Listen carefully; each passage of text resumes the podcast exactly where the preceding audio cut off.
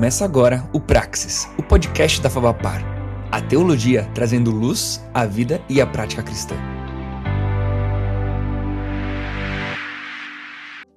Fala galera, fala galera, sejam todos muito bem-vindos a mais um episódio de Praxis, o nosso podcast aqui da Favapar. Que alegria, que alegria gigantesca estar aqui com você e hoje para a gente conversar sobre esse tema muito, mas muito top mesmo. Olha, a gente fez um, a gente faz um esquenta aqui, né? Uh, um esquenta que, uh, ó, você não pode, não, não pode mesmo ficar de fora desse, desse rolê, desse papo. Certamente vai ser muito legal. Vamos conversar sobre o que não pode faltar, né? Num ministério uh, com jovens, né? O que não pode faltar num ministério com jovens. Uh, Vem com a gente que vai ser muito bom. Para nosso tempo aqui juntos, ah, quero convidar Arthur Ribeiro, pastor Arthur Ribeiro. Que alegria ter você com a gente, um privilégio gigantesco. E se apresenta aí um pouquinho, ah, antes de eu dar mais algumas explicações. Fala para a galera por que que para falar sobre o que não pode faltar no Ministério com Jovens, ah, você está aqui. Show. Valeu, Tiagão. Obrigado pelo convite. Para mim é uma alegria enorme estar aqui junto com vocês, pessoal, podendo aprender um pouquinho também, podendo compartilhar aquilo que Deus tem me ensinado. Uh, ah, Para poucos que me conhecem, né, é, eu sou o Arthur, né, e sou nascido em Recife, pessoal. Nasci em Recife, mas me mudei para São Paulo aos 9 anos de idade. E aí então vivi na, na cidade de Limeira por muito tempo. E de forma bem rápida, contando né, essa minha trajetória, fiquei ali em Limeira por 15 anos e foi quando Deus me alcançou, uh, recebi esse chamado, essa vocação. Fui para o seminário Palavra da Vida, estudei lá por muito tempo e no terceiro ano do meu ministério, né, na verdade do seminário, eu recebi o convite para vir aqui para a Red, a Igreja Red, e hoje, atualmente, eu estou trabalhando como pastor de pré-adolescentes e também de jovens universitários. Então, trabalhando com essas duas faixas etárias e tem sido um desafio muito bom, muito proveitoso. Né? Uh, então, eu acho que um pouquinho do que eu tenho vivido nesses anos de ministério, né, eu tenho aprendido bastante coisa e espero repassar também e aprender com o Tiagão aqui também, porque é um cara excelente, muito fera. Então, um pouco disso, Ti. Valeu, Arthur, obrigado. Uh, Para quem está chegando aí, nós estamos no meio de uma, de uma semana diferente com relação ao nosso podcast. Ah, é imersão Praxis, então é todo dia uma gravação de um episódio com um convidado específico. Nós estamos abordando uma temática ah, que tem a ver mais com, com juventude. E na semana que vem, todos esses episódios vão ser postados por dia é, nas nossas plataformas, né? Onde você quiser ouvir o podcast Praxis, você pode, você pode ouvir, ouvir lá também, tá bom? E já vou deixar aqui, né? Aproveitar que a galera tá chegando. Uh, acesse o site da Fabapar né? Faculdade Batista aqui no Paraná, uh, tem diversos cursos, pós-graduação, bacharel, curso livre, mestrado, tem muita coisa bacana lá, uh, inclusive na área de juventude, para você desenvolver e se aperfeiçoar também. Mas vamos lá. Uh, Arthur, diz para mim, é, o que não pode faltar num ministério com jovens? a gente abriu, a gente abriu uma caixinha, né? A gente abriu uma caixinha no Stories essa, no dia de hoje, né? Daí a galera, ah, tem que ter um, um pastor bonitão. Vixe, então já complicou a situação aqui. Enfim, a galera brincou, escreveu, escreveram algumas coisas lá, mas diz aí, que não pode faltar num ministério com jovens? Por que, que você foi trabalhar com, com jovens, Arthur? Meu Deus, é um desafio trabalhar com jovens, mas também um baita de um privilégio. Né? Tem muita gente que olha para o Ministério de Jovens e fala assim: meu Deus, né, e fica com aquele receio, com aquele medo de ministério de jovens, mas é maravilhoso. Ah, o que, eu, que, nós temos vivido aqui como igreja é, é, algo incrível, Deus tem feito grandes coisas, mas o ministério com jovens é um privilégio, é um privilégio sem fim, né, é, e uma das coisas que é característica básica para você trabalhar com jovem, né, e não tem para onde correr, é, e o que não pode faltar, você pode ser feio, você pode ser gordo, você pode ser magro, você pode ser alto, você pode ser baixinho, você pode ser cabeçudo, você pode ser isso, você pode ser. Você pode, nas características físicas, o que for. Mas o que não pode faltar no Ministério de Jovens é você ter um coração rendido a Deus e ser fiel à Escritura. sabe? De forma bem clara, né? Você ser um homem temente a Deus, você ser uma mulher temente a Deus, né? E ser fiel à Escritura. E isso é o que não pode faltar no Ministério de Jovens, isso é inegociável, assim. Então, eu acho que respondendo de bate pronto assim, né, Ti? É, acho que esse, esses são alguns, alguns pontos, né? Mas, cara, acho que é por essa linha que a gente precisa olhar, porque é isso que os nossos jovens precisam. Eles precisam de pessoas que levem eles para a cruz, até a cruz, e lá na cruz eles vão ser tratados, lá na cruz eles vão ser curados, lá na cruz eles vão ser salvos, na... eles precisam de Jesus. Né? Isso é o que não pode faltar no Ministério de Jovens. Então, se um líder é inflamado por Jesus, ama Jesus, tem muito amor pela palavra, é firme com ela, é fiel com ela, tenha certeza que no tempo certo Deus vai trazer os seus frutos, sabe? Então, acredito que esse deve ser o norte para nossa conversa, assim. E, e, e, a galera, né, galera que te conhece aí, que tá, que tá aparecendo aqui no, no, episódio de hoje, já, já tá dizendo, ó, pô, recebi orientações muito importantes sobre o casamento com Arthur, tudo orientado conforme a Bíblia ensina, né? Aí você começou dizendo, você começou dizendo aí essa necessidade de estarmos firmados, né? uh, na, na Bíblia, né? Mas, Arthur, conta pra gente um pouquinho assim. É, por que, que você tá trabalhando com jovens? Você escolheu isso? Caiu no seu colo, né? Porque muitas vezes o jovem, quando vai para o ministério, é o que pinta para ele, né? Ah, vai para as crianças aqui, vai para a recepção, vai para o louvor, vai não sei o quê, né? Como que você vê, você se vê um pastor de 60 anos cuidando de jovens ainda, é, é, é, o, teu, é o teu rolê, né? Como que, como que foi esse despertar para desenvolver um ministério com jovens? É, tem muita gente que olha para o Ministério de Jovens como trampolim para ser pastor sênior, né? É, na é. verdade, uh, eu não tenho esse perfil. É, uma das coisas que eu amo, que é uma característica minha, é o vida na vida. Eu amo acompanhar, eu amo discipular, eu amo aconselhar, né? Eu amo isso. E, e, isso se desenvolveu desde a minha adolescência. Né? E na minha adolescência eu era de um lar cristão, mas, gente, estava né, totalmente longe disso.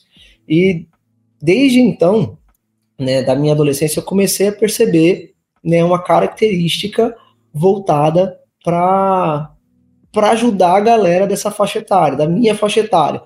Né? E, e para graça de Deus, eu vivi muitas coisas, né, tanto no âmbito né, é, não cristão como cristão. Então, eu até brinco que quando eu estou aconselhando e algum jovem chega para mim e fala assim: Ah, mas você não sabe o que é isso. Eu falo assim: Não, cara, eu sei o que é isso. Eu sei o que você está vivendo.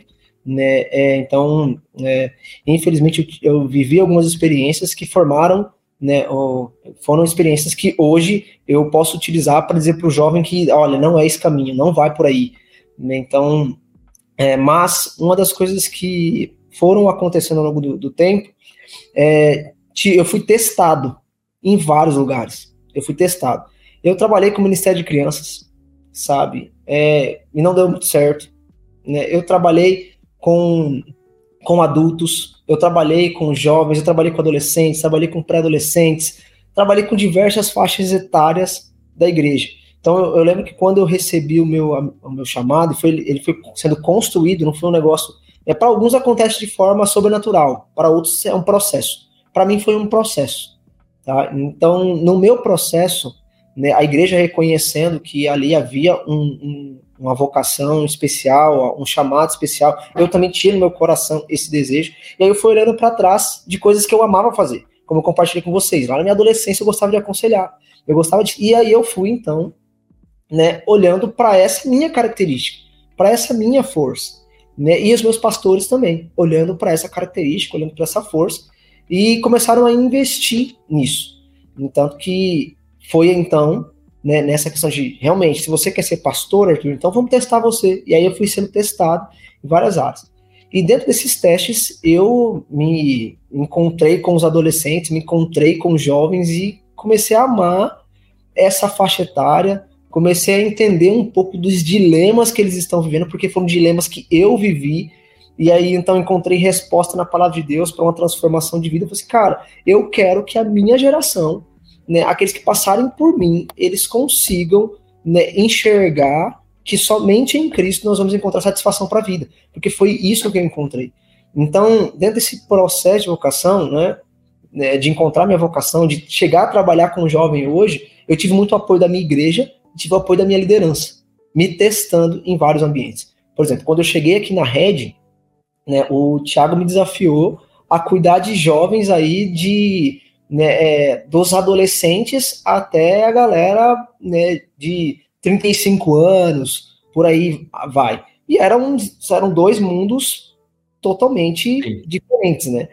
E, é, e eu... muito, muito difícil, né, falar com a, com a com essa faixa etária gigantesca, né? Você, você tem que de alguma forma encontrar um ambiente para conseguir conversar com cada um, né? Totalmente, totalmente. Hoje, por exemplo, lidando com um pré-adolescente jovem, né, eu até brinco que tem dia que eu tenho que assistir Barbie e Oppenheimer para fazer críticas relacionadas a isso, mas no mesmo semana eu preciso assistir Vandinha, sabe, para poder falar com pré-adolescentes. Então são dois mundos totalmente diferentes, assim. Mas uh, eu fui sendo testado aqui na igreja até é, me encontrar. E também uh, em várias conversas com o Tiago, eu fui me autoexaminando nas minhas características. Sabe, pra, assim, galera, cara, pra galera que tá ouvindo a gente, Tiago é o pastor do Arthur também. Não, Isso, não Tiago, é. Tem um monte de Tiago espalhado por aí. Mas quando e ontem, falando... ontem a live foi com dois Tiago. Sério? Nossa, que confusão pra galera, hein? Mas, cara, foi isso. Então, o meu pastor me apoiou muito, meu pastor me ajudou muito. Tive várias conversas de feedback com ele, pedindo feedback pesado, assim. Cara, fala o que você tá achando ruim, o que você tá achando bom. Né? Então, fui me encontrando nisso. Até então, hoje, estar com jovens universitários, né? Também estou atuando com pré-adolescentes, mas uh, tenho né, me apaixonado por essa geração. E assim, no que depender de mim, né, eu quero que essa geração tenha um caráter formado ao de Cristo, né, seja né, parecida com Jesus. Uma das dos meus lemas de ministério aqui, né, que a galera fica brincando comigo que já não é mais nenhuma frase de Agostinho, é uma frase já do Arthur, né, que uma das coisas que eu mais repito para eles, assim, olha, o meu desejo é que vocês amem a Deus, amem a Deus, custe o que custar e deixe as consequências com Deus, sabe? Amem a Deus mais do que qualquer coisa. Né? Então, é, eu sempre repito muito uh, isso para eles, né, da questão do, do amor a Deus, e é isso que eu quero deixar para essa, essa geração, sabe? Se a gente fosse pegar é, e, e, olhar biblicamente para muito daquilo que você falou agora, né?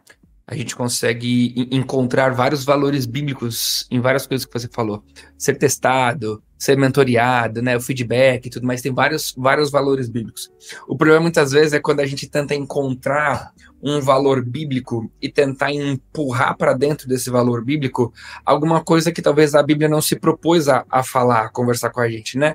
Ah, vamos pintar a igreja de verde ou de preto, ou de branco ou de rosa. Cara, a Bíblia não se propôs. Você tem liberdade de fazer isso. Agora, se você pintar de uma cor que vai espantar as pessoas de lá de dentro, responsabilidade tua. Aí tem Bíblia para isso. Você não está acolhendo as, as, pessoas da maneira certa. Agora, se você pinta de um jeito que acolhe as pessoas e traz mais gente para ouvir a palavra de Deus, pô, isso é bíblico também. Você está sendo um bom hospitaleiro e tudo mais. Então, pensando nesses, nesses valores bíblicos, é, como que você olha para um ministério com jovens? E quando a gente começa a responder essa pergunta, né, o que não pode faltar num ministério com jovens, é, quando você começa a olhar para isso, e você tenta já é, aplicar valores bíblicos na estruturação, na condução de um ministério com jovens. Aonde está pautado o teu ministério com jovens, Arthur? Como que você vê isso? Tá, vamos lá. É, uma das coisas que eu observo e que me direciona né, em relação ao ministério com jovens é a história de Neemias. Neemias é uma história fabulosa onde nós tiramos muitos princípios de liderança, onde a gente tira muito princípio de estratégia, né, onde a gente consegue é, ter um norte de para onde ir, do que fazer, de como fazer. Mas uma das coisas que eu uh, acho fascinante em Neemias é que tudo começa pelo porquê. Né? O porquê que nós estamos fazendo. Né? O que, que nós queremos alcançar. Então, eu gosto muito de olhar para Neemias e, eu vejo alguns pilares na vida de Neemias. né, o primeiro pilar que eu vejo na vida de Neemias era a dependência que ele tinha em Deus. Então você vê que em todo momento, né, é, em todas as situações, você vê Neemias buscando a Deus, buscando a direção de Deus, estando de joelhos diante de Deus, né, é, clamando a, a Deus que Deus lhe dê direção, clamando a, a Deus, na verdade confessando a Deus a sua, a sua fraqueza, né, ao seu, a sua falta de, de força para desempenhar um papel né, que vai muito além daquilo que a gente pode imaginar. Então, eu olho muito para o exemplo de Neemias nas mini orações dele antes de diversas situações. Sim. Então, olhando biblicamente, você vê, é, antes dele ir para o rei, ele tem tempo de oração. Quando ele vai fazer algum pedido para o rei, ele tem tempo de oração. Né? Em vários momentos, você vê Neemias tendo esse tempo de busca é, em Deus, na sua, buscar Isso. sua força em Deus, né? Isso fala muito comigo, porque quando a gente começa a, a desenvolver o ministério, a gente. E, e, é natural, né? A gente acaba ganhando prática, né? Então, a, às vezes, a gente ainda vai gastar a 10 horas numa, num estudo de uma pregação. Cara, mas vai ter vezes, vai ter semana que a gente vai gastar 40 minutos, uma hora. É um texto conhecido, tu tá. Tu vai passar por um texto que ou você já pregou várias vezes, né? e você já tem uma facilidade, ou sei lá, na condução de um culto, né? É, as primeiras vezes você sobe com aquele frio na barriga, outras vezes você já está mais acostumado. E, e, é interessante como, em vários aspectos, a gente, em algum. Ele estará lá, porque ele disse que ele estaria. Mas a gente para de convidar didaticamente Deus para fazer parte do processo eu já tô fazendo, não sei o que. Tudo bem que já tá fazendo, tudo bem que você sabe que você não vai errar. Você já sabe que você não vai errar. Mas ainda assim, né, demonstrar essa dependência, falar com ele, Deus, por favor, olha, se não for para fazer do jeito que eu sempre fiz? Hoje o senhor quer. O senhor, o senhor gostaria de mudar alguma coisa hoje? Pode mudar, uhum. é teu, não é meu, né? Cara, isso é, isso que você falou é, é incrível, essas mini orações, né? É, uma coisa que eu levo para minha vida é que a gente precisa permanecer para produzir não é produzir para permanecer, sabe? A gente tem muito essa ideia no ministério de que eu preciso produzir, produzir, produzir, produzir, fazer, fazer, fazer. É uma, que é uma, uma, uma ideia do, do, do, mercado de trabalho, é uma ideia uh, secular. Você prova o seu valor a partir da sua produção. Sim. E, e na, na Bíblia, a nossa, o nosso valor está em Jesus, não está naquilo que eu. É incrível. Exatamente, cara. A gente encontrar nossa identidade em Cristo. Quando a gente para de correr né, pelas nossas próprias forças, entendendo que, cara, nós precisamos permanecer aos pés de Jesus, né, um líder que busca essa dependência, a Deus vai encontrar a direção do próprio Deus, ele não vai ficar correndo de um lado para o outro, vai encontrar a estratégia certa em Deus, porque ele é o, o autor da estratégia, Deus já está lá, Deus já está lá na frente, já sabendo o resultado. A gente que fica nessa é, constante loucura de procurar o que, que eu tenho que fazer para permanecer, qual programação que eu tenho que desenvolver, o que, que eu tenho que falar, a forma disso. Não, a gente erra pelo básico, sabe? A gente erra no básico, no, no principal, né? Que é, é, esse ponto da dependência. Então, acho que né, dentro das quatro lições né, que eu aprendo com Neemias, a primeira dependência, né, a gente primeiro, como líder, precisa estar dependendo de Deus. A segunda lição que eu vejo em Neemias é que Neemias foi um homem planejado, ele planejou, é, Neemias ele olhou para a necessidade, né, ele olhou para um problema que existia, e a gente vai ver o problema de, de Israel naquele tempo. Era a falta de liderança, falta de planejamento, falta de incentivo, eles estavam, eles não sabiam lidar com conflito, né, tinha o lance da reconstrução de Israel. Então, o planejamento ele visa né, suprir uma necessidade. Então, quando a gente olha para o Ministério de Jovens, a gente vê uma necessidade de uma geração sedenta, a gente vê uma geração que clama pela manifestação dos filhos de Deus. A gente vê textos bíblicos onde Jesus diz que os campos já estão prontos, o que falta é gente para trabalhar nesse campo, sabe? Então, ah, o que, que eu aprendo com isso? Deus já deixou tudo pronto, Deus já pavimentou.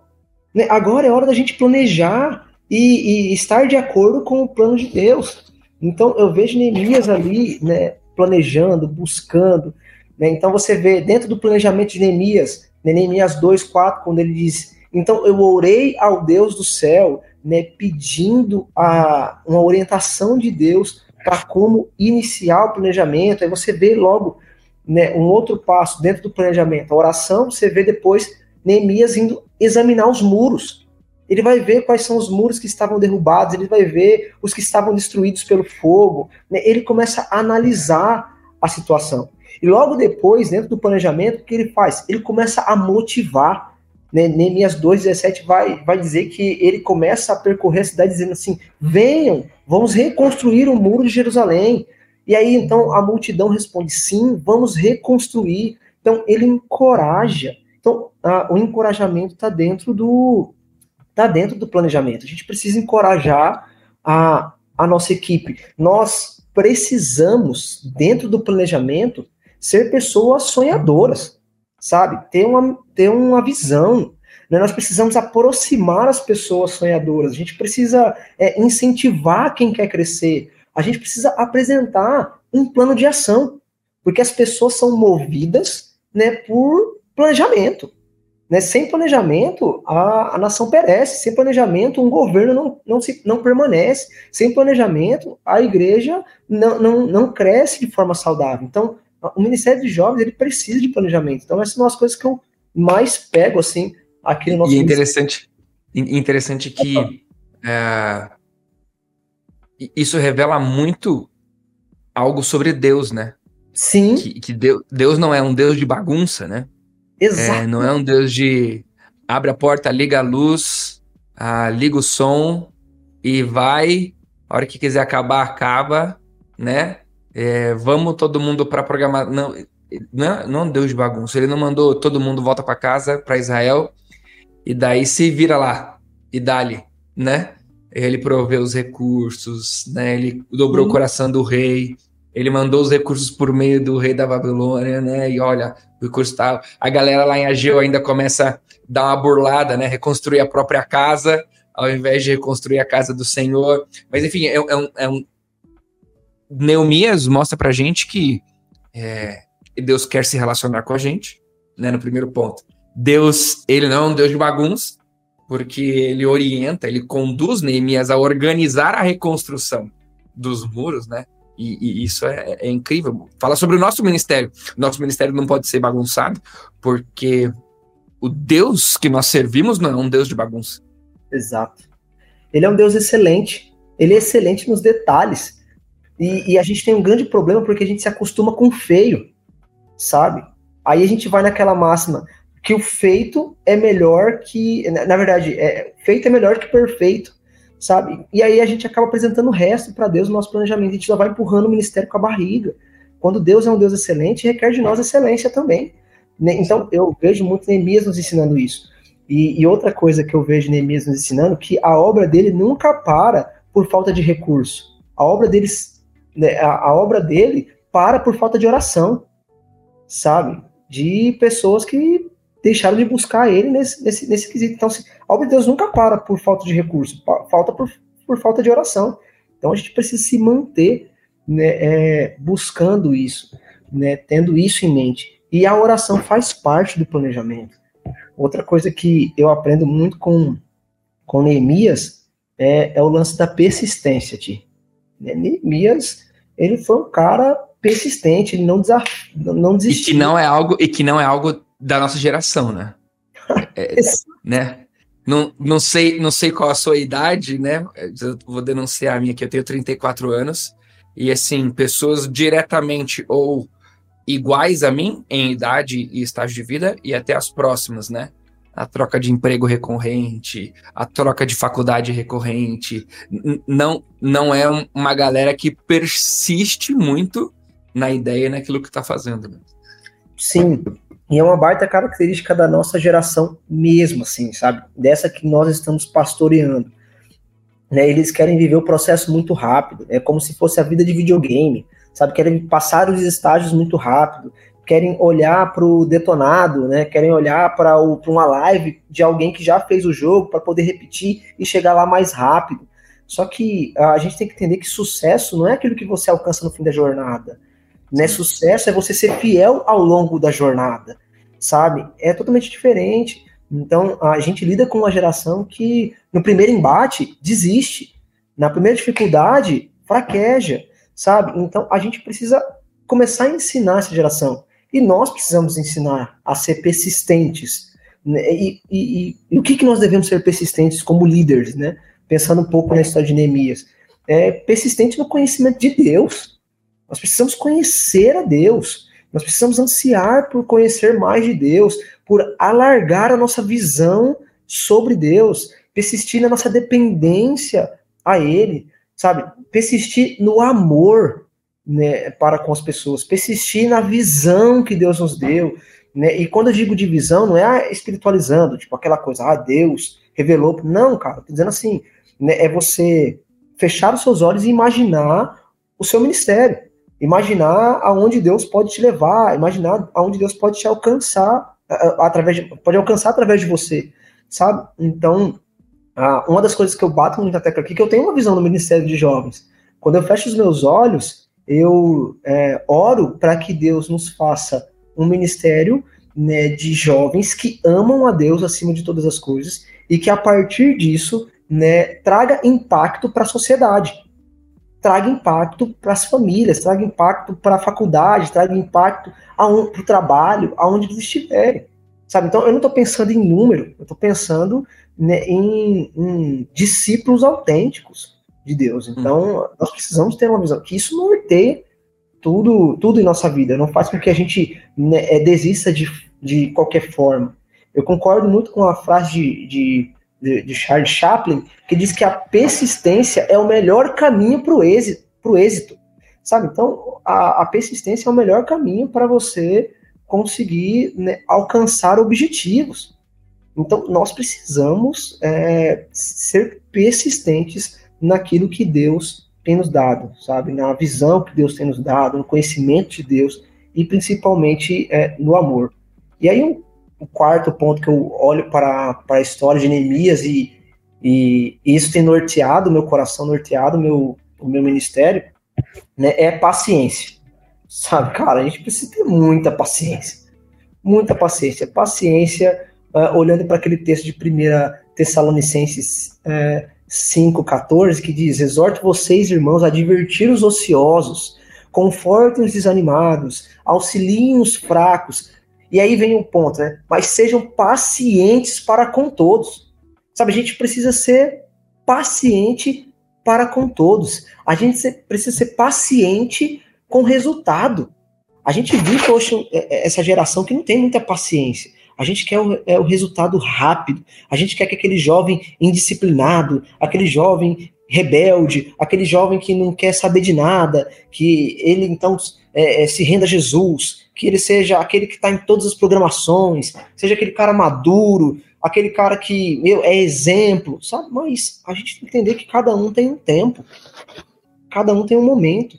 Nós somos chamados para amar, para propagar a palavra. Então, essas são coisas que, que eu tenho aprendido muito ao longo do, do ministério, sabe? E uma das coisas que eu tenho falado muito para líderes, né, quando a gente conversa sobre questão de ministério com os jovens, é que nós precisamos ser pacientes e fiéis a pequenas ações.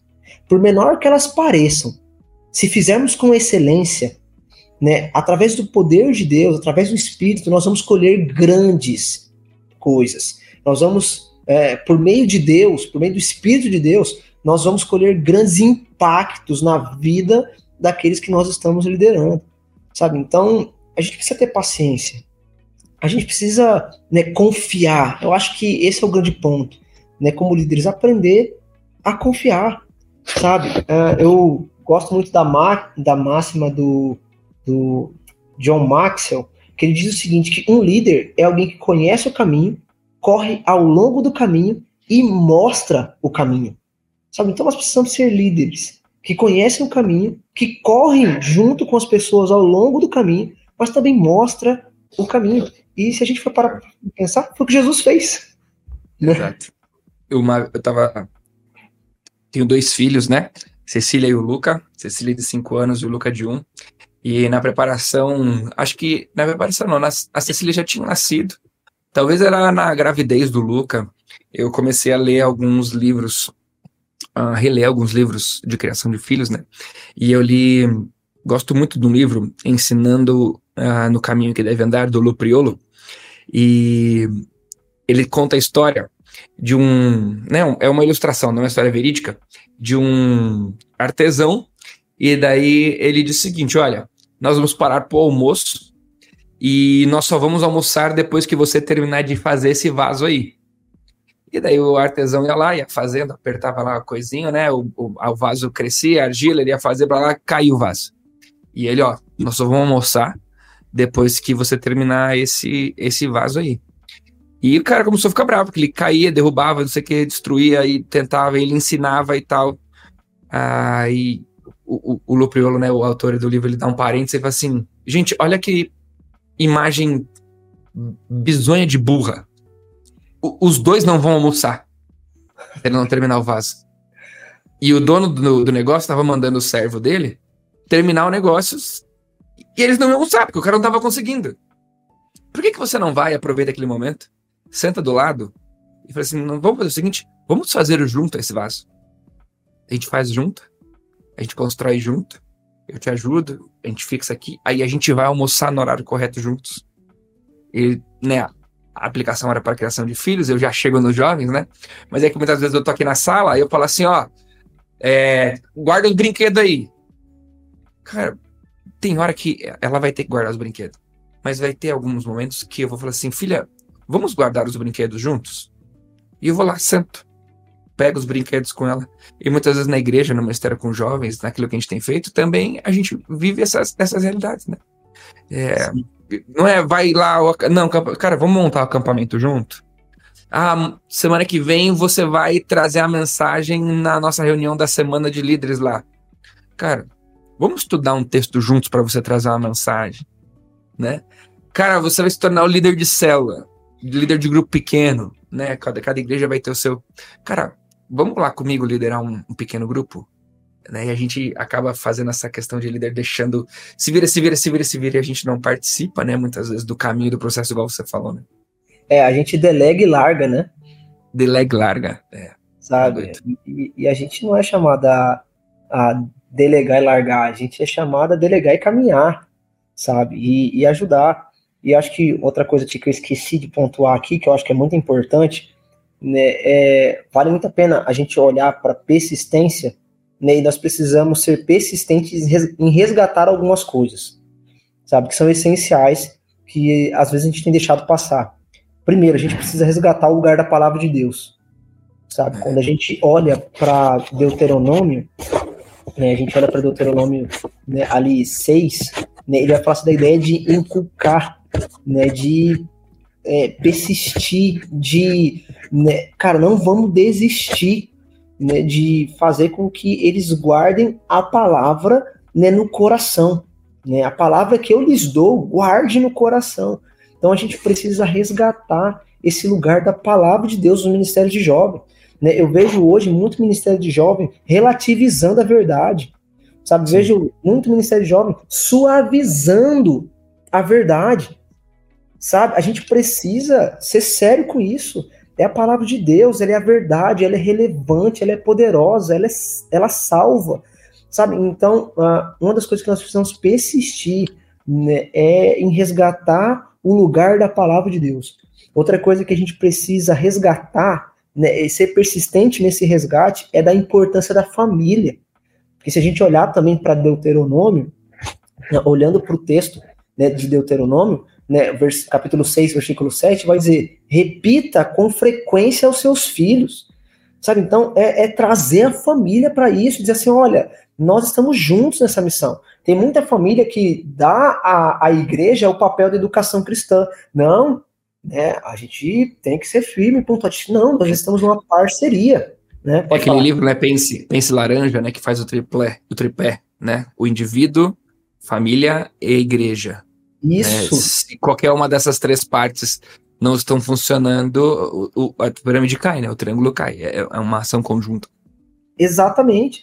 Sabe? Então a gente precisa resgatar é, esse valor. E eu gosto muito de olhar para a história de Timóteo, na formação do caráter de Timóteo, porque a gente vê a mãe de Timóteo e a avó de Timóteo ali, ó, é, buscando instruir Timóteo na palavra de Deus, então nós vemos Paulo. E aí então houve essa parceria, aonde a igreja, juntamente com a família, né, é, é, auxiliou na construção do caráter de Cristo nesse jovem.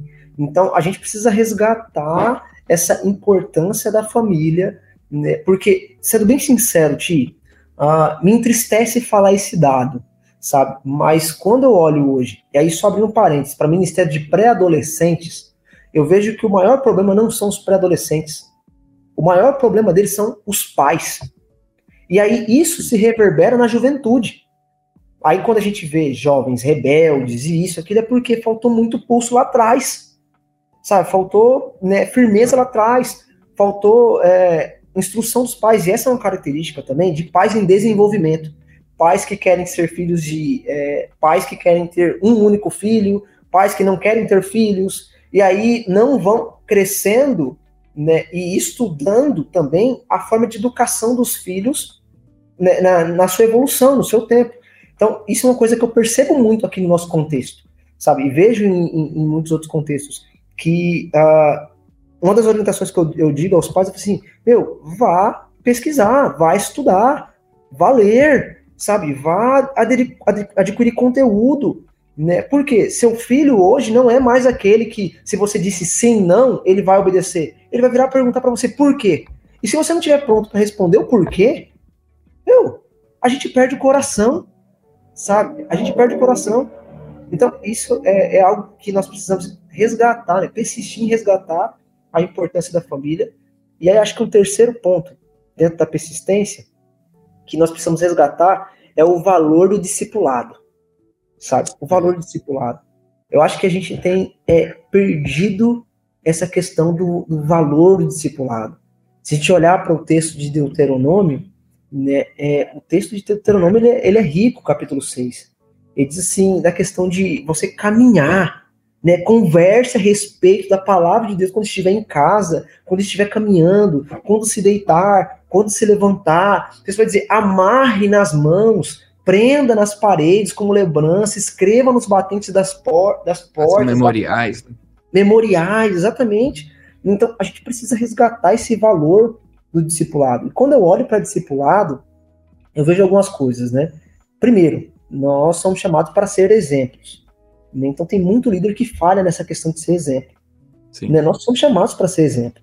Né? Eu olho muito para aquilo que Paulo diz, ele diz o seguinte: sejam meus imitadores, assim como eu sou de Cristo que, que Paulo está fazendo? Cara, Paulo está se colocando na frente, dizendo assim: Cristo está aqui, né? É, mas eu estou aqui logo atrás, ó, olhem para mim, né? Sigam a, a, aquilo que eu estou fazendo. Então, Paulo, como líder, ele se coloca na posição, sabendo que é pecador, né? Um pecador arrependido, mas ele se coloca na posição dizendo assim: olha, né? Eu me coloco como alguém que é pecador, que está buscando ser parecido com Cristo e que estou convidando você a caminhar junto comigo é, caminhando, caminhando junto comigo. Então, Paulo ele convida os seus, é, as pessoas próximas a ele, os seus discípulos, a um relacionamento. Então, primeiro, relacionamento.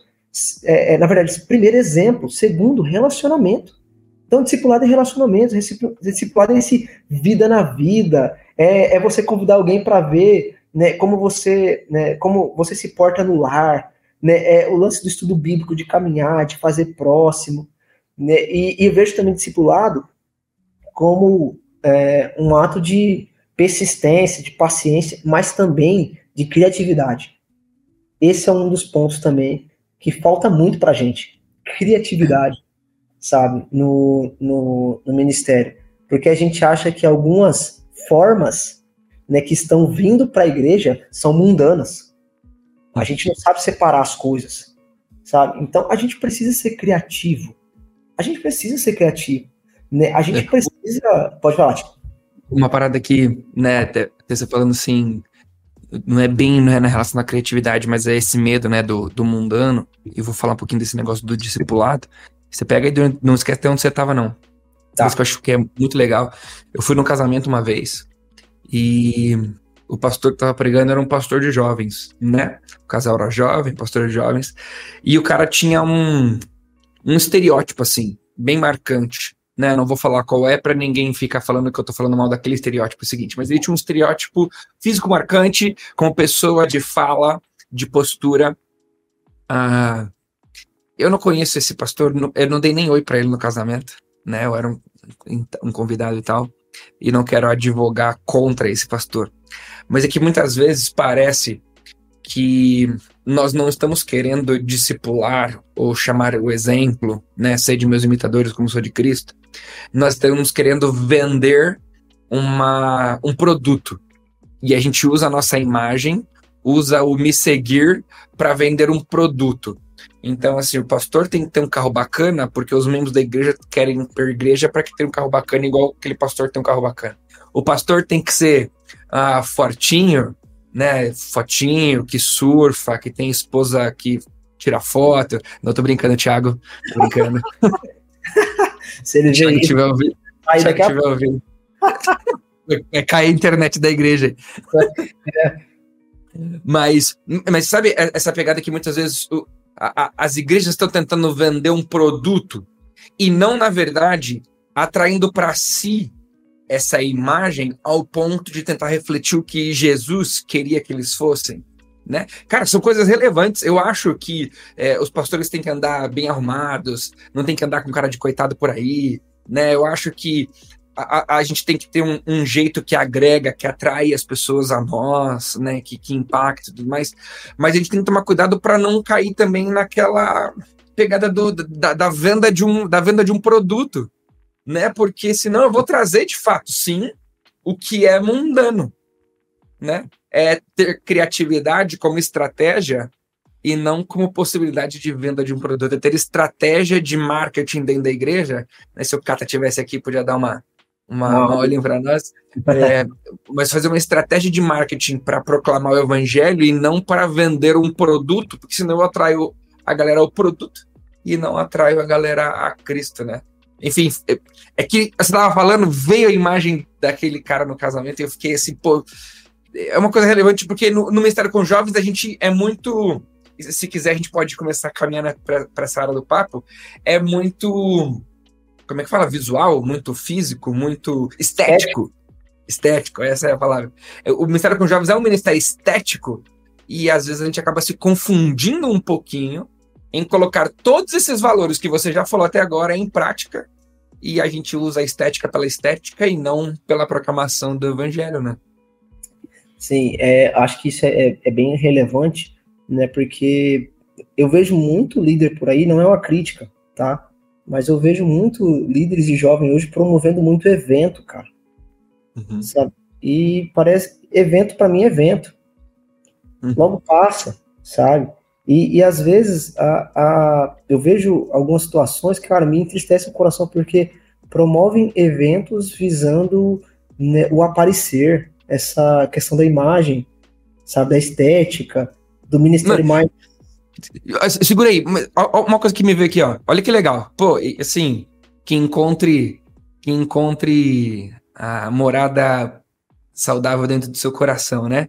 Mas olha que interessante. A galera aqui nos comentários da live, né? É, falaram um monte de coisa aqui. Mano, ninguém disse que. Ou, ou não partiu do pressuposto do Arthur ser um cara legal que você é bênção, que você deu orientações, né? Ah, sobre o casamento, que você deu conselhos incríveis, ah, é o rei do, do aconselhamento, sabe? Características que, de fato, atraem pessoas ao Arthur. Estamos falando do cara que é o convidado da, da noite. Atraem pessoas ao, ao Arthur, mas não estão atraindo ao Arthur. Estão atraindo a mensagem que o Arthur está pregando ao evangelho que está transparecendo através da vida do Arthur. E, e esse é, é, o papo, né? Exato. Eu gosto muito de olhar para e é uma das minhas maiores orações do ministério, cara, é que importa que ele cresça e eu diminua, sabe? Eu acho que essa tem que ser a nossa visão, olhando para o ministério de, de juventude, para o ministério no geral, né? O mesmo sentimento que João Batista tinha. Não importa que ele cresça, sabe? Que eu diminua. Eu só sou apenas um instrumento né? E que assim que né, é Deus me levar para estar com Ele, né, eu vou estar tranquilo porque outro vai continuar, sabe? Acho que isso é o ponto discipulado, né? De eu quero que as pessoas que, que permanecerem continuem a, a pregar a mensagem do evangelho e se sejam até maiores e melhores do que eu, sabe? Eu acho que a gente precisa lutar muito com a vaidade no ministério de jovem, porque a gente vê muitos pastores famosos por aí e tal, e aí a gente vê, não, que o Ministério de Jovens faz com que a gente fique famoso, então faz isso, faz aquilo e tal. E a gente está deixando o essencial, né, que é discipulado, que é, é, é, é né, esse lance do, cara, do tete a tete, do vida na vida. Acessível, né? Ser acessível. Sabe, eu, eu, eu confesso para você, Ti, que, mano, eu, assim, o pessoal fica brincando que eu sou o rei do aconselhamento, essas coisas todas. Cara, porque é o que me abastece, cara me abastece, sabe? Eu gosto de pregar, eu gosto de fazer muitas coisas na igreja, mas, mano, aconselhar me abastece. Né? E, e aí acredito que cada pastor precisa encontrar a sua, a sua força e desempenhar o, o seu papel com, com, com excelência. Mas se nós estivermos visando mais a nossa glória do que a glória de Deus, nós já falhamos no ministério. Nós já falhamos sabe? É, eu concordo muito com o que o Gava, uma vez, o André Gava falou uma vez, tava na conversa com ele, ele falou o seguinte, né, Arthur, né, que toda teologia, todo conhecimento que não te fizesse prostrar diante da cruz e te fazer permanecer humilde, ela é inútil. Sabe? Ela não tem valor nenhum. Porque se eu olho para a cruz e vejo o que Jesus fez por mim, isso me humilha, sabe? E me faz estar na condição de servo. Né? É, outra coisa que eu ouvi, uma vez numa conversa de mesa, com o Hernandes Dias Lopes. Uma vez conversando com o Hernandes, eu falei assim: Hernandes, qual conselho você daria para um seminarista? Mano, seminarista você sabe, velho. A gente tem que tomar cuidado com o nosso coração, gente. Tem que tomar muito cuidado com o nosso coração, sabe? Porque a gente quer mudar o mundo. Sabe? A gente que a gente ser... encontra de novidade em texto bíblico, nossa, descobrir uma coisa nova que ninguém nunca nossa, viu. Nossa, cara, demais, demais, demais. Você tem que tomar muito cuidado com o nosso coração. E aí eu lembro que o Hernandes falou um negócio que mudou minha vida. Ele falou assim: Arthur, a única, a, a, o único foco que você deve ter é cuide do seu relacionamento com Deus, que Deus vai cuidar da sua reputação. Sabe? Cuide somente do seu relacionamento com Deus. Proteja o seu coração. Sabe? Então, é, acho que tem faltado muito isso no, em, em líderes hoje, que querem estar no alto de um palco, mas esqueceram que nós fomos chamados para cuidar do coração. Uhum. Sabe? A gente quer muito as mãos da pessoa, mas a gente não quer cuidar do coração das pessoas. Porque é o que dá mais trabalho. Sim. Sabe? É o que dá trabalho. Discipulado dá trabalho. Discipulado desgasta, sabe? Então, eu acho que esse, esse é um ponto que a gente precisa né, é aprender a desenvolver, ter isso em foco, ser um valor na nossa vida, sabe? E só para finalizar essa parte de criatividade, a gente precisa entender é, coisas importantes, que nós não podemos abrir mão da Bíblia, mas que Deus né, nos dá formas para transmitir a Bíblia de forma criativa, sabe? Então eu, a gente fala muito aqui na rede que ah, há princípios eternos e métodos atuais. Princípios eternos é como uma mão fechada, é a palavra de Deus. Né? E, e, e, métodos atuais é uma mão aberta. E essa mão aberta serve como uma bandeja, onde eu coloco aquilo que é essencial e apresento. E nós, como pastores, como, como líderes de, de Ministério de Juventude, a gente precisa estar né, tá antenado nesses, né, né, nessas questões atuais. Né? Mas não é pegar a revista Veja, Isto É, e tantas outras, sei lá, Capricho da Vida, ou revistas por aí, ou uma manchete e levar para o púlpito pregar. Não. Eu preciso observar o que o mundo está falando.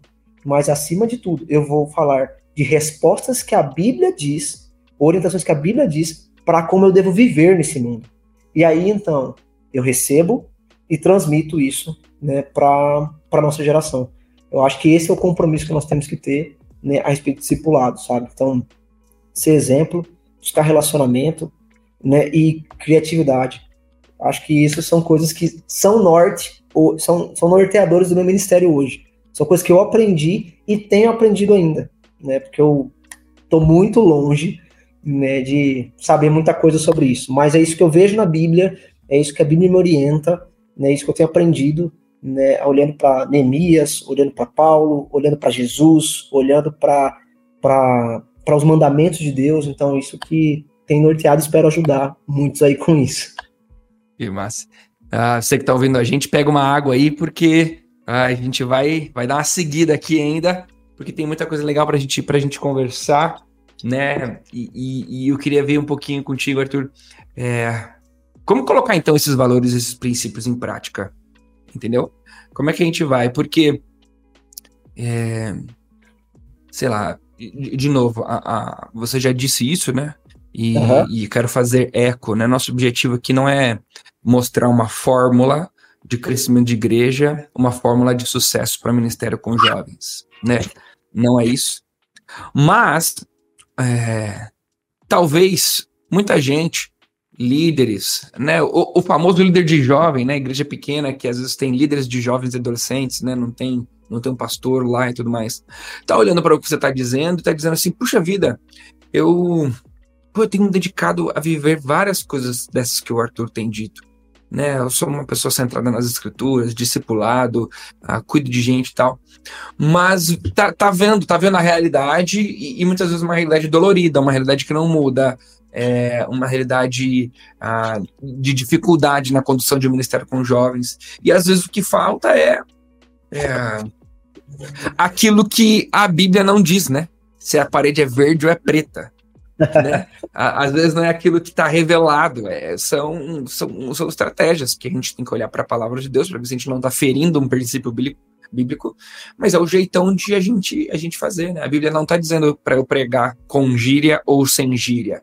A Bíblia está dizendo para eu pregar o evangelho e que as pessoas entendam a pregação do evangelho.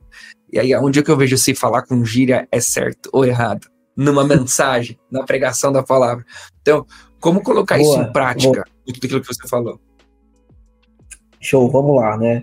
É, eu vou compartilhar, gente, coisas que eu tenho vivido aqui no nosso contexto, né? Mas uma das primeiras coisas que eu preciso ressaltar é que cada igreja vive um contexto, tá? Então, cada igreja tem a, a sua forma de trabalhar, né? Precisa ser avaliado, né? E tome muito cuidado para você não fazer do seu ministério um Frankenstein, sabe? Pegou uma peça de lá, pegou uma peça daqui, porque deu certo lá em tal lugar, e vai encaixando, e a gente vê um Frankenstein aí, que não anda, fica parado, tem suas dificuldades de mobilizar, né, é, de, se, de, se locomover, né?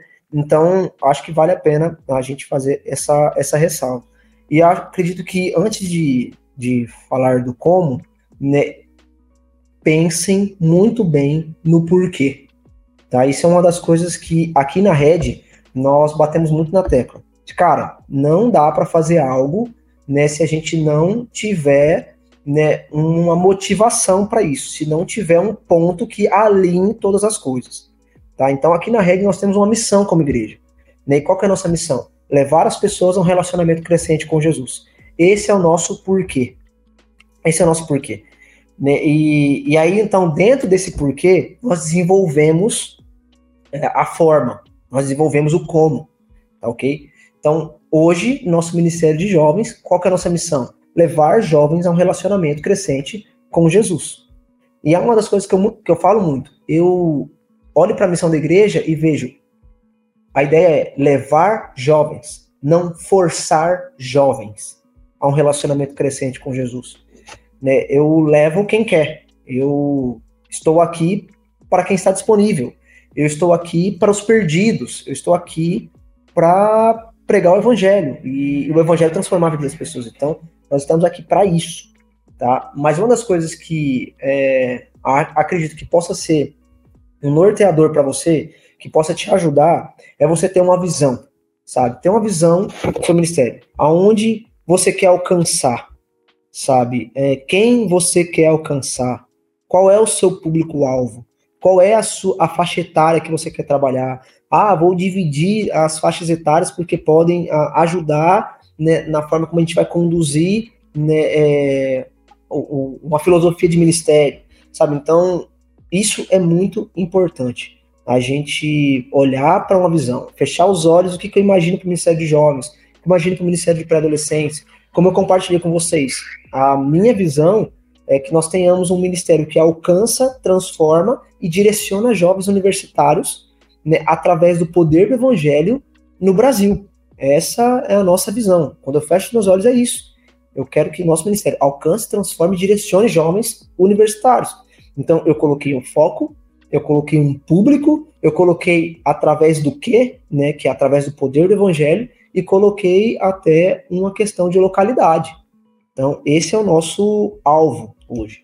Se você perguntar, Arthur, com quantos jovens você, quantos jovens você tem hoje? A gente tem cerca de 180 jovens em pequenos grupos. Né? É, a gente tem aí, né, por volta de, né, num culto de jovens, né, num, num, dia bom, porque às vezes temos dias maus, e a maioria deles são maus, né, no sentido de número, mas um dia bom a gente chega a ter 200 jovens numa programação, então são números aí que a gente, que a gente tem. Né? Então, aqui Uma na rede... que é legal, uma coisa que é relevante, para quem está ouvindo a gente, né? às vezes não tem uma, uma noção aí do que está falando, do, do, ambiente, né, da contextualização do ambiente, né? A, o Arthur está falando de uma cidade, de uma igreja que está numa cidade que é em Dayatuba. Quantos mil habitantes tem em Dayatuba? 60, 70, 120? Não, acho é por aí, chega, né? É, tá chegando uns 200. Tá, Isso, tá... Vai, vai, vai, falando, vai, falando que eu dou, vai falando que eu dou um Google aqui. É um Google ah, aí. Mas, é, mas então, assim, ah, é, é uma igreja ah, que tem vivido um formato, tem vivido uma ideia que tem sido muito relevante no ambiente onde ela está, né? Sim. Se a gente fosse talvez transportar, é, transportar ela é, proporcionalmente, se ela estivesse numa grande capital e Deus estivesse vivendo o mesmo a mesma benção, a mesma mão que ele está fazendo em Indaiatuba, é, provavelmente a gente estaria lidando com uma proporção de números, né, diferentes até, né? Mas manda ver, manda ver. Sim, com certeza. E um, um detalhe que Indaiatuba está no ponto central de São Paulo, aonde é uma hora de Campinas, uma hora de São Paulo, sabe? E é do lado do aeroporto. Então a gente está num lugar que é muito privilegiado, assim. Né?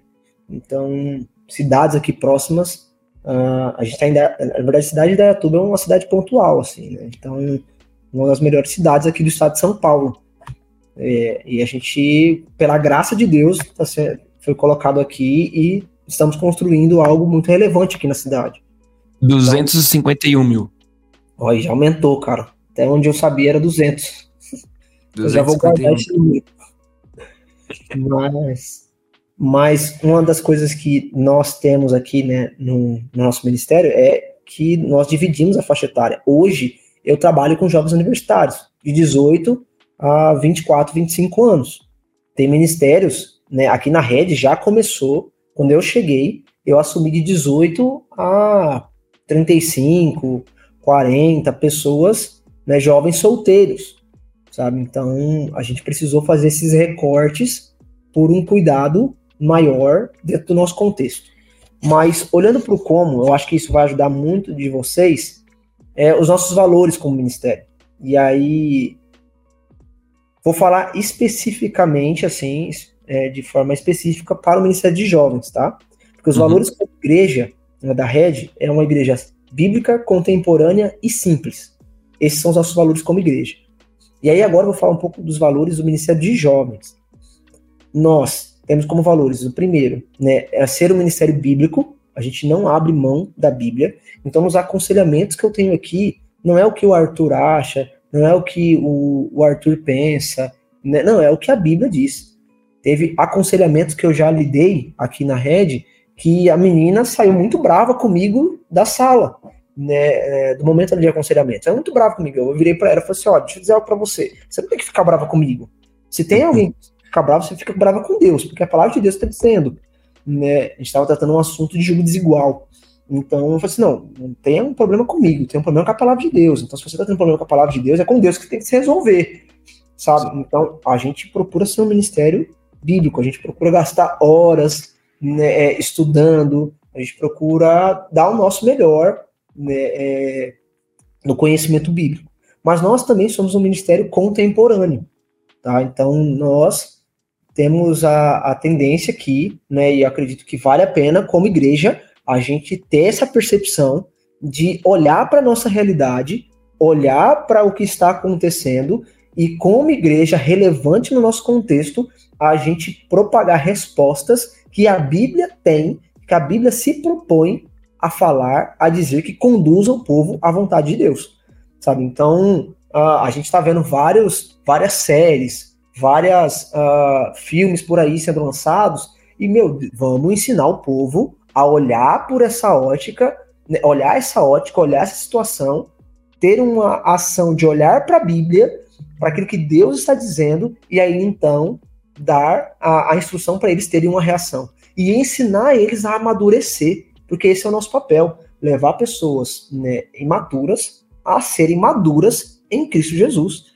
Então, uhum. é, acredito que nós, como igreja, né, a gente precisa né, estar atento a, a essa questão né, contemporânea, né, a, a, a, esse momento. E ser contemporâneo, gente, não tem nada a ver com. Aí vai, né? A parede preta, a isso, a aquilo, né? as pirotecnias da vida. Pode, pode até ser, pode até ser um meio, né? Pode até ser um meio, mas não se resume a somente isso. Tá? Então não se resume somente isso. Né? E outra coisa que né, é, nós temos aqui, né, como valor, é ser um ministério acolhedor.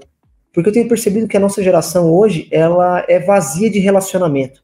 Tem um, um número gigantesco na rede social, mas quando vai para a vida real, ela é solitária. Sabe, ela é sozinha. Ela tem poucos laços afetivos, ela tem poucas amizades de verdade. Né? Então a gente procura ser um ministério extremamente acolhedor. Uma das coisas que nós temos como regra na, na nossa igreja, no Ministério de Jovens, é, eu chego pro pessoal da recepção e falo assim: ó, a regra é: ninguém pode ficar sozinho. Ninguém pode ficar sozinho. Se eu ver alguém sozinho, mano, eu vou puxar a orelha, né? Eu brinco ali com o pessoal, vou puxar a orelha, porque, cara, essa é uma regra que a gente precisa né, é, aplicar, gerar cultura na galera. A gente precisa ensinar o pessoal, gerar cultura. E aí, então, né, a cultura, ela vai né, se desenvolvendo, ela vai alcançando outros, e, e, aí então a gente tem um ministério mais acolhedor. Pra você ter uma ideia, Ti, essa é uma história até triste, cara. É, eu ouvi num contexto de igreja que uma jovem muito bonita foi na igreja, e aí ela foi e não foi recebida por ninguém. Não foi recebida por ninguém. E aí então os meninos olharam para ela e começaram a olhar, falando que ela era bonita, que era isso, que era aquilo. Os urubu, né? Que sempre tem na, na igreja. Olhou, chegou carne nova.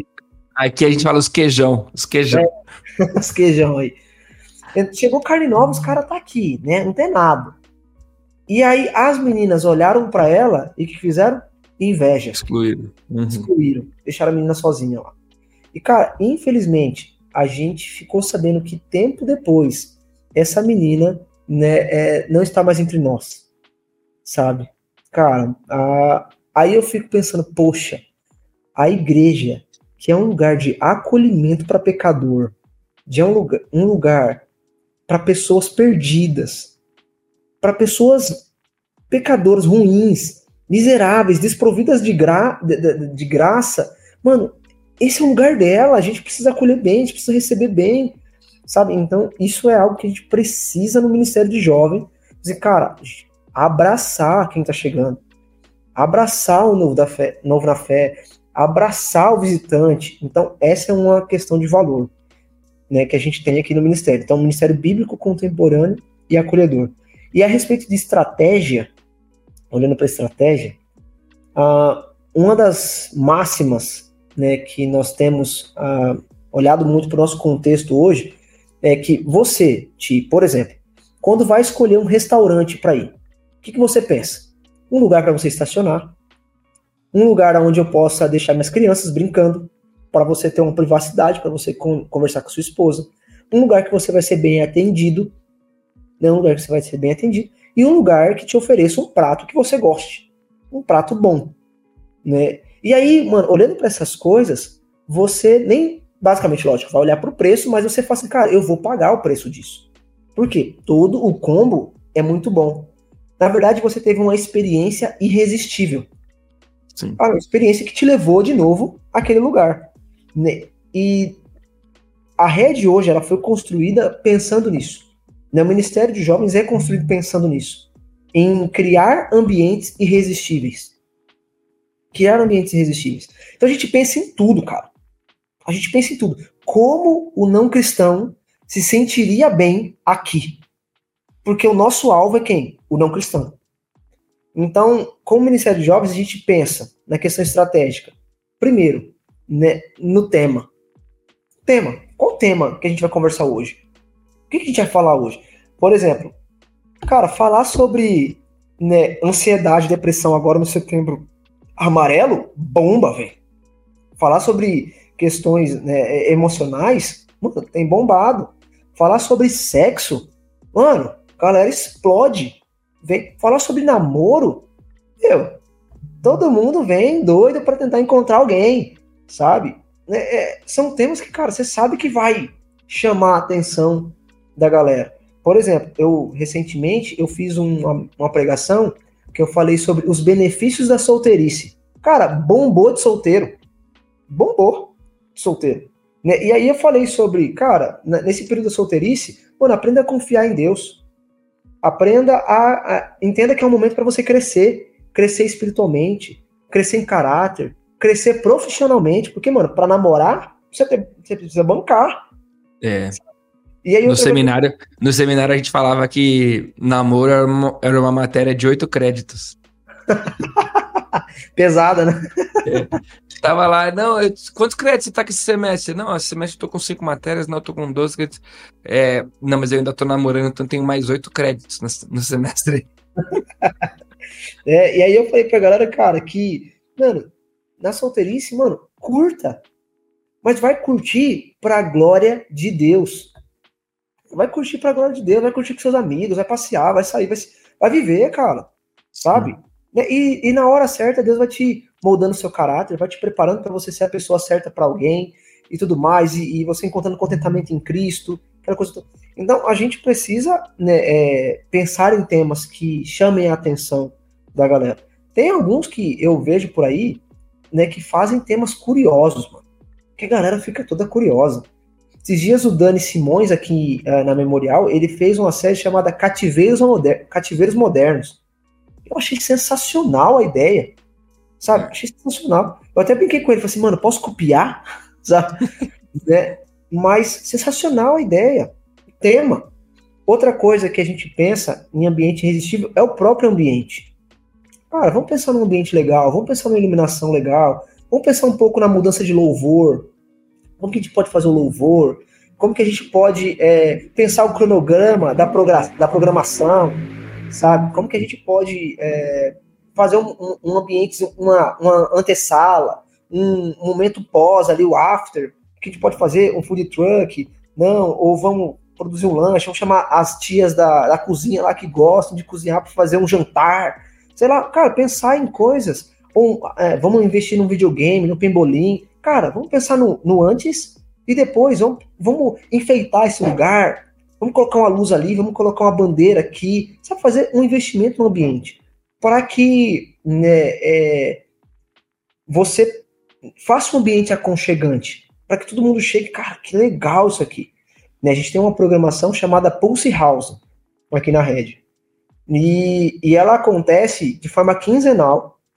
De quinzenal. Né, e sexta-feira, 11 horas da noite, cara. Pô, caramba, Arthur, que horáriozinho, né, mano? Todas. E cada 15 dias ainda. A cada 15 dias. Sexta-feira, 11 horas da noite.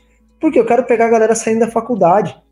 E aí a ideia é a gente faz aqui na Casa da Rede, né? A Casa da Rede é um ambiente incrível, onde a gente tem campo de futebol, tem quadro de vôlei, churrasqueira. É um ambiente pensado para a nova geração e também para o escritório da igreja.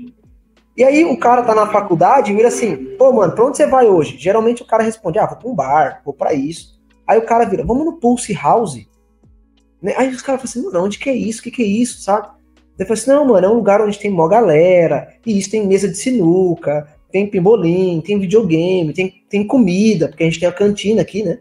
Tem comida, né? Tem música. Pô, tem tudo que um jovem, numa sexta-feira, gostaria de, de, de, de, estar, né? Um lugar onde gostaria de estar. E aí tem uns que apelam, né? Ah, tem uns meninos solteiros lá. Ah, tem umas meninas solteiras lá, né? Então aí chama mais atenção. Só que quando o cara chega aqui, meu, é evangelho nele, mano. É evangelho nele. A gente tem um momento de louvor, a gente tem um momento de devocional, né? E hoje, essa é a nossa programação mais forte, por incrível que pareça, tio. É a programação que a gente mais recebe visitante. E a gente cria um ambiente, cara. A gente ilumina, a gente enche a sala de sofá, sabe? A gente coloca iluminação diferente, sabe? Então a gente cria um ambiente.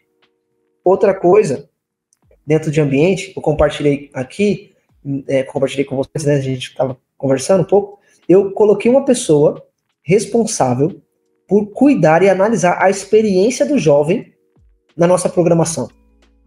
Coisa de louco, né? Como assim? Sim. Olhando para Disney, né? A Disney tem várias pessoas infiltradas, mano, olhando para a experiência das pessoas no parque, sabe? Então a gente falou assim, cara, a gente precisa analisar a experiência da pessoa aqui, né? A chegada dela, o permanecer dela, a saída dela. Então hoje a gente pensa na experiência do jovem. Ele vai chegar na programação, às vezes chega com fome, com sede, a gente já preparou uma mesinha ali com água saborizada, com a bala, que às vezes os meninos né, vêm correndo, tá com aquele, né, o bafão lá, aquela toda, assim, não, deixa a gente ajudar aquela... os caras, né, deixa ajudar os caras ali com a bala e tal. E aí, então o cara chega, né, se é a primeira vez dele, ele recebe um cartão VIP que conta um pouco sobre a nossa história, sobre o nosso ministério, né, as programações que tem, as nossas redes sociais, sabe? E aí, então, o que, acontece? O cara recebe o cartão VIP, e então todo mundo sabe que é a primeira vez dele. Meio que um estratégia. Todo mundo sabe que é a primeira vez dele. E aí, sabendo que é a primeira vez dele, todo mundo chega junto. E aí, mano, sua primeira vez aqui, como é que tá? E tal, qual é o seu nome? Então, meio que já deu um primeiro passo de acolhimento. E aí, então a gente leva esse cara para sentar no melhor lugar. Por exemplo, hoje no Pulse House, Mano, o sofá é de quem tá chegando pela primeira vez. Todo o resto que é da galera vai sentar no chão. Senta no chão, galera, aqui, ó. O sofá é para quem tá chegando de primeira vez. Sabe? Então a gente quer dar a melhor experiência pra pessoa. Às vezes o cara tá chegando cansado, mano, tem lá um café já pro cara tomar. Aí tem toda a experiência do culto. Acaba o culto, mano, a gente já leva o cara para uma sala VIP. E aí lá na sala VIP tem os nossos voluntários, com um cafezinho, com chocolate, sabe? Com um brindezinho, né? A gente está desenvolvendo alguns novos brindes para entregar para o visitante. porque É o senso de pertencimento. É aquela coisa de, cara, eu fui bem recebido. Até quem está chegando pela primeira vez, tem vaga especial para estacionar, A gente prepara até a vaga, a vaga especial. Porque, mano, é esse lance da experiência do irresistível, sabe? Então, aí depois, a gente já liga os videogames, a gente já começa a jogar vôlei, isso aqui. Cara, a gente não dá tempo do cara pensar já coloca a música, já não dá tempo do cara pensar. Porque, mano, é, é promover essa experiência. E hoje eu tenho um número de gente, assim, voltando nas programações e permanecendo e ficando. Mas aqui, ó, cara, evangelho, mano. Isso é só uma isca. Ambiente e experiência é só uma isca. Pra gente, cara, vir aqui, ó, com o evangelho. É o lance da forma, né? Lembra como que a gente vai apresentar? Cara, vamos apresentar Sim. através de um ambiente criativo, através de uma recepção calorosa, através de um acolhimento legal. E aí, então, pum, vamos com a bandeja, com o principal, com o prato principal. Então, a bandeja chega pro cara, aí na hora que a gente abre a tampa, tá lá o evangelho. Sabe? É isso que a gente quer apresentar. Né? Então. A gente, às vezes. E a gente faz. Né? É, a gente vê muitas pessoas na igreja sempre muito cansadas, né? Sempre com aquela cara de. É, que, que eu tô fazendo aqui, né? Às vezes, pessoas antigas na igreja, gente que nasceu na igreja, gente que tá lá há muito tempo e vive aquela realidade da igreja é, morta, né? De, de não estar tá afim, né? Aí chega segunda, terça, quarta, quinta-feira, no trabalho dela, ela tá vendendo, batendo meta e divulgando o produto e tal. E eu acho, se não me engano, acho que foi o Thiago mesmo que falou numa pregação que eu ouvi dele, era aquela ideia, né, do tipo, quando você vai num restaurante muito bom, a primeira coisa que você faz quando você encontra com o seu amigo é, mano, tu precisa ir naquele restaurante, velho. Exato. Você tem que ir naquele restaurante, velho. Aquele restaurante, velho, é muito bom, velho. Quantas vezes a gente faz isso com a nossa igreja, né? Exato. Tipo, a, a igreja é um lugar top que você vai chegar durante a semana e falar assim, cara, você precisa ir na igreja, velho. Você precisa ir lá na igreja. Que o que tem lá é, é top. A gente vende muito mais o nosso produto durante a semana. Né? A minha esposa tem, tem uma, uma empresa que vende um produto, né? E a gente vê como a gente vende muitas vezes o produto e tá toda hora vendendo produto, e a gente tá esquecendo assim que eu não seja julgado nem massacrado por essa frase agora em rede nacional, mas a gente não vende Jesus, não vende a igreja, não vende o evangelho com a mesma audácia, com a mesma vontade, com a mesma determinação que a gente vende o nosso produto durante a semana. Ah, mas é que o, o produto paga minhas contas. É, vai ver que vai pagar a tua entrada lá no céu, você vai ver que é que vai pagar. Lá.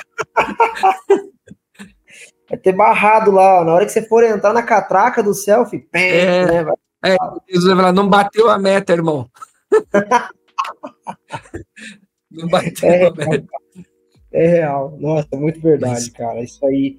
É, e, e aquilo que o nos diz, né? Como ouvirão se não há quem pregue?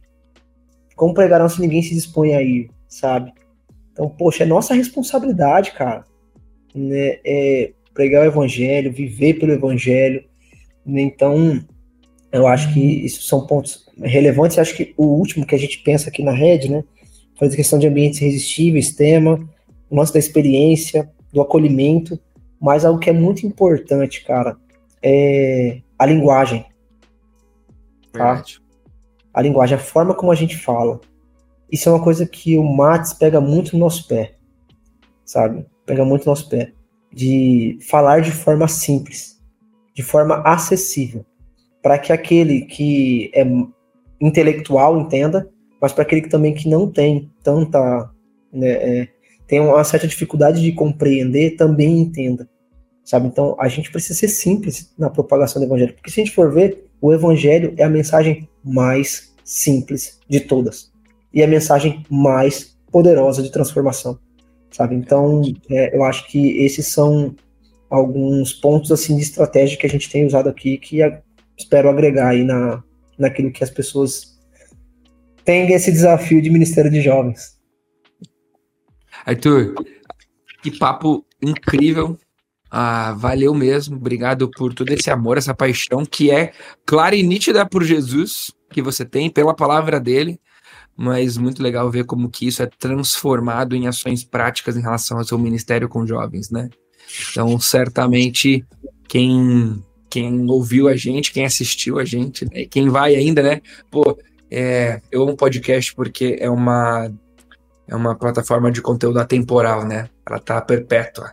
Ela vai comunicando, ela é feita para comunicar de uma maneira é, atemporal. Então, não sei em que momento da história você vai ouvir esse episódio que a gente está conversando aqui hoje.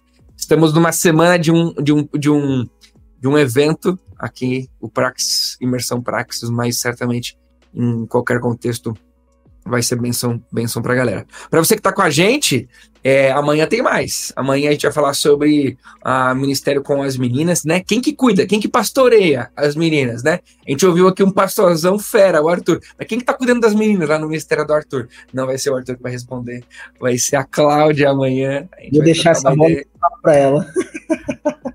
A gente vai falar um pouquinho sobre ministério com, com as meninas, né? As, as jovens. E por último, no último dia, a gente vai falar com o Pedro Vercelino. Sim, é meu irmão, mesmo sobrenome. a gente vai conversar um pouquinho sobre a mensagem que está sendo pregada. Né? A gente vai falar muito disso que o, que o Arthur comentou agora no final, da linguagem, né? O que, que a gente tem pregado, como é que a gente tem alcançado essa geração, esse sentimento de pertencimento é muito importante na hora da pregação. Vai falar um pouquinho disso, sobre teologia, né, para jovens você é nosso convidado. Arthur, valeu, cara. Obrigado.